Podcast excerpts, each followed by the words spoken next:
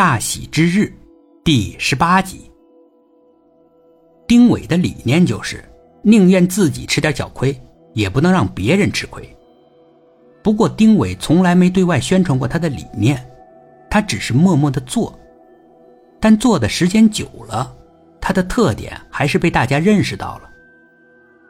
就冲你的厚道，我愿意投资你。老范也马上说话了：“哎，不错不错。”老丁是厚道，我也愿意投资。老范嘛，丁伟就不那么赞赏了。老范是有便宜一定要争，和他打交道这么多年，丁伟是知道的，他倒也守规矩。他是在规矩范围内力争利益最大化，可以做一般客户，不能在一起紧密合作。但跟老胡合作，丁伟是相当有兴趣的。两个人会心一笑，碰了一杯酒，没再就这个话题谈论下去。房子有些小了，一大早就挤满了人。小舅最闹腾，开始他对冯琼这套房子不太看上眼，面积不算大。等他问清楚这套房子多少钱买的时候，他瞪大了眼睛：“这么多钱？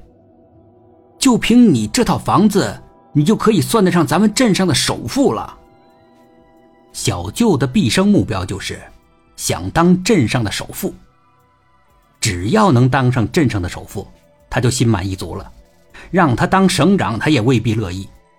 他的虚荣圈仅限于全镇的范围，每样东西他都要问冯琼价格。他要回镇子上炫耀，需要这些数据。冯琼正好比较挑剔。要么不买，要么就买最好的，甚至连烟灰缸都价格不菲。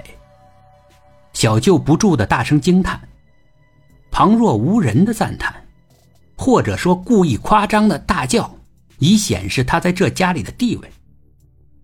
他是最小的弟弟，唯一的男孩，那就得是家里的中心。虽然他这个小弟弟也年近半百了。相比之下，冯琼二叔家低调的多。二叔家人都到齐了，连小儿子全家也从新疆赶过来了。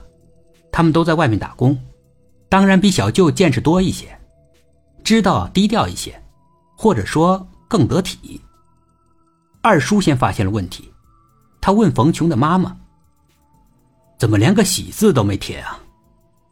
冯琼的妈妈没有马上回答，而是看了看儿子。儿子回答了：“哦，忘记贴了。这怎么能忘记呢？洞房怎么连个喜字都没有呢？赶紧，现在贴。”冯琼略微尴尬了。贴纸啊，呃，我这儿没有，没有，赶紧去买呀。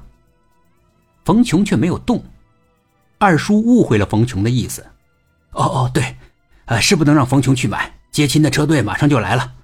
新郎不在不行，二叔说，他命令他的小儿子：“你你赶紧去买。”冯琼阻止了：“啊，算了，不用了。”二叔难以置信：“结婚怎么能不贴个喜字呢？洞房没有喜字那还算是洞房吗？”啊，大城市不讲这么多规矩，没关系的。洞房也不能没有喜字。二叔试图说服冯琼。冯琼也知道二叔这是为他好，冯琼只好对他态度生硬了。不用了，冯琼简洁的说，但抛地有声。二叔张大了嘴，冯琼不再解释，他离开了二叔。小舅要问书桌旁的那张红木椅子多少钱。门铃这个时候响了，是冯琼的两个伴郎来了。这两个伴郎是律师事务所的两个实习生，穿戴得体，非常正式。那两张脸说不出的稚嫩，看见屋里这么多冯琼的亲戚，两个人有点不知所措。冯琼招呼他们坐下，免得太尴尬。